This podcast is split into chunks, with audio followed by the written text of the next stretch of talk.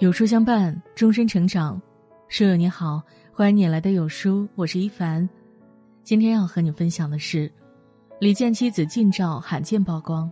他说：“我一生都在度蜜月。”一起来听。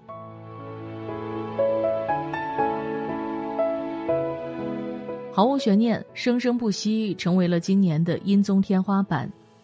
强大的歌手阵容，熟悉的节目质感和舞台配置。一度让人梦回《我是歌手》，尤其是李健、李克勤组成的双李王炸，一曲花火再次唱响港乐经典，震撼人心。李克勤与李健两人也是相见恨晚。公演结束后，两人相约去吃饭，一坐下便聊了五个小时，天南海北无所不谈。都说酒逢知己千杯少，一顿饭能够吃上五个小时。足以看出他们之间惺惺相惜，但网友的关注点好像并不在此，就像高赞评论调侃的那样，吃狗粮吃了五个小时。原来这次饭局，李健的妻子孟小贝也在。众所周知，李健与孟小贝是娱乐圈最恩爱、最甜的一对。虽然李健在节目前极少会让孟小贝出镜，就连照片也很少出现，但他在生活中其实去哪儿都带着对方。这算不算一种撒狗粮的方式呢？而近日，一张两人的偷拍照流出，照片中孟小贝露出的手腕和脸部都是肉嘟嘟的，看得出来生活的很幸福。有人这样评论：他们俩身上好像有一种灵魂特别契合的感觉，好幸福啊！知乎上曾有过这样一个问题：怎样才能嫁给李健？高赞回答是：你要会泡茶、养花、煮咖啡，懂摄影。要会弹琴、画画，还要厨艺好，还要成为清华的博士，在路上被星探搭讪。最重要的是，你还要在五岁的时候遇见他。这不是天方夜谭的奇葩标准，而是李健与妻子孟小贝的客观描述。十岁的时候，李健就认识了当时五岁的孟小贝。李健怎么也没想到，这个小姑娘会跟随他的脚步进入清华，一直读到了博士。还成为他生命中的伴侣。当时的李健看着孟小贝，只记得爸爸说的一句话：“这小姑娘长得好看，像俄罗斯小姑娘。”等到第二次见面，已经是七年后，在别人婚礼上，两人一眼就认出了对方。一个脸蛋儿虽然还略显稚气，但也出落得亭亭玉立；一个已正是青春少年时风度翩翩。只是因为在人群中多看了你一眼。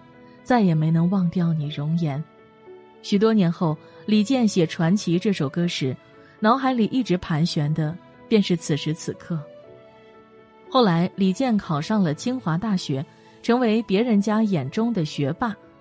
有一次暑假，爸爸让他去给朋友家的女儿辅导作业。李健原本想着，好不容易放暑假，自己要好好练吉他。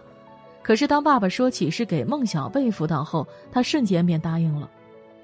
李健讲题很透彻，孟小贝也很聪明，总是举一反三，很快题目便讲完了。剩下的时间，孟小贝就缠着他，让他给自己弹吉他，讲学校里的趣事。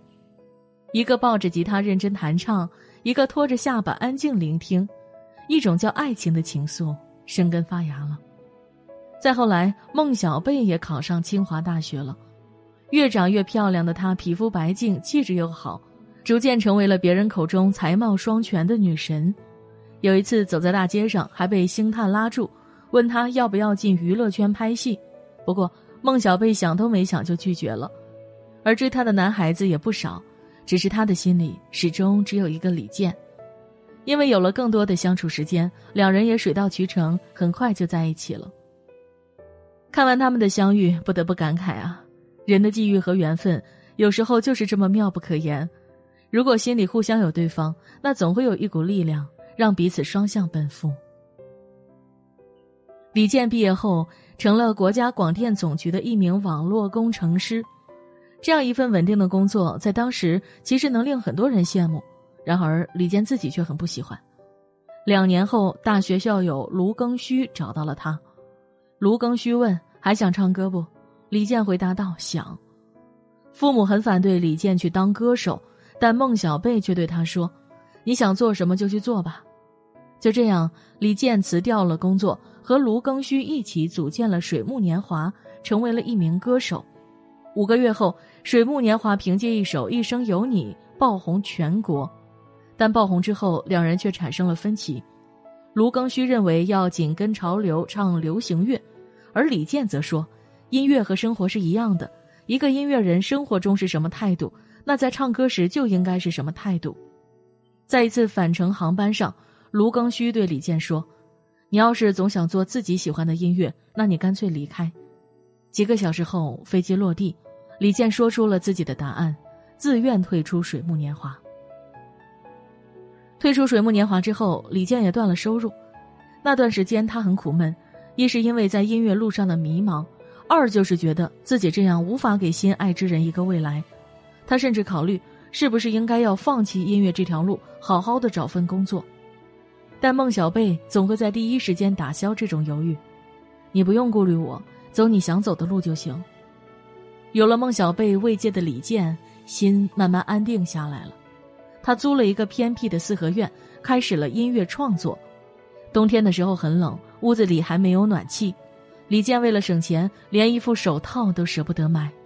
孟小贝见此，自己买毛线为他织了一副手套。在这个院子里，李健住了七年。写出了《传奇》《什刹海》《风吹麦浪》等一大批音乐，在这期间，孟小贝一直陪着他，从没有一次抱怨，没有一次要李健出去赚钱，两人过得悠然自乐，一起在麦田里弹琴唱歌，一起在屋檐下静坐听雨。择一城终老，遇一人白首，与你在一起的日子才叫时光，否则只是时钟无意义的游摆。一个人的七年很难熬，但两个人的七年，就可以携手度过。二零一零年，王菲在春晚舞台上唱火了《传奇》，随之一同而火的还有背后的创作者李健。二零一五年，李健登上《我是歌手》舞台，更是将他的名气推上了顶峰。随之而来的是各大卫视争先恐后邀请他上节目采访他。在别的明星眼里，这可是大好机会，必须要多上点节目。但李健却表现得很高冷。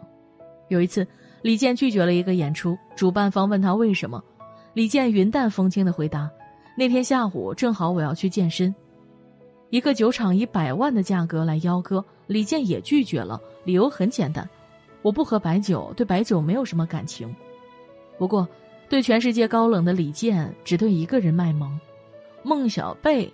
孟小贝，我以后就叫你小贝壳好了。年少认识时，李健就给孟小贝取了个外号“小贝壳”，原本只是一时兴起，结果“小贝壳”的名字一叫就是三十多年。在公开场合，李健很少提及妻子，更是极少让妻子暴露在媒体灯光之下。但是在孟小贝的微博里，偶尔流露出的幸福已经足够羡煞旁人。李健称呼他为小贝壳，孟小贝则把李健写成了他笔下的休假先生、下班先生、健身先生。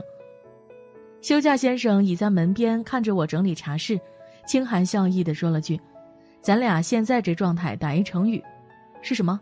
袖手旁观。”今天打球了吗？嗯，我今天练得很好，完全明白了劈吊和滑板动作。下班先生瞥了我一点，你学的是羽毛球吗？我在小园浇水。昨晚回来的出差先生隔着纱窗说：“与你在一起的日子才叫时光，否则只是无意义的留白。”风儿吹过来，小花草纷纷跳起舞。弱水三千，只取一瓢。李健对孟小贝的感情就和他的音乐一样，从来不张牙舞爪的大声叫喧，就像一股缓缓流淌的泉流，永远干净，永远知道自己将去向哪里。这样，真好。曾经有网友在咖啡店兼职的时候遇到过李健，那时候李健还没红，经常穿着拖鞋和夫人一起去吃早餐。咖啡店门前的街道只有五米宽，可李健每次都要牵着孟小贝的手。就算成名之后，李健也很少应酬，忙完了工作就宅在家里和妻子享受慢时光，一个做音乐，一个做学术。一个忙家务，一个爱下厨，夕阳下绕着什刹海跑跑步，茶室里静坐一壶一盏，远离世俗喧闹。两人像是神仙眷侣，把柴米油盐过成了诗歌，在琴棋书画茶中修成了爱。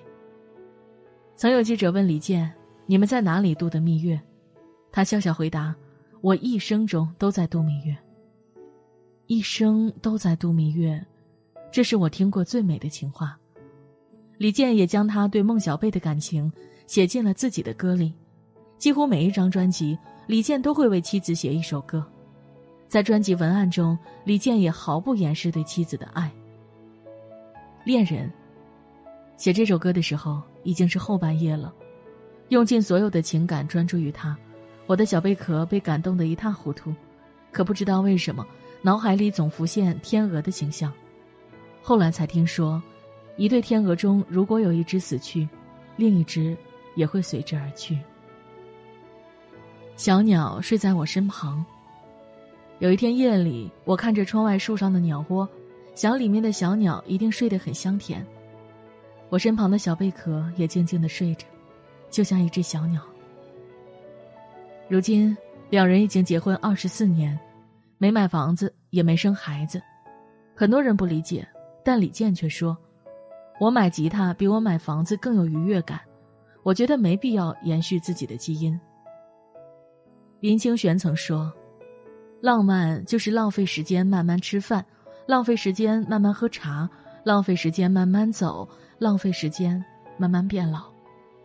李健和孟小贝都是这样浪漫的人，他们一同携手前行，一同奔赴时光，一同把时间延长为一种闲适的生活情趣。死生契阔，与子成说，执子之手，与子偕老。李健的清华学长高晓松曾说：“年轻时，我们都想一生穿着白衬衫，一生只爱一个人，可后来发现，我们都做不到。事实上，李健做到了。他没有发福，没有油腻，梳着干净的头，穿着白衬衣，他的身边站着的也始终是那个他十岁时遇到的女孩。”点个再看，祝福李健和孟小贝。也祝大家都能与那个灵魂相似的人，走过平湖烟雨、岁月山河，在清秋的季节里，浅笑轻歌。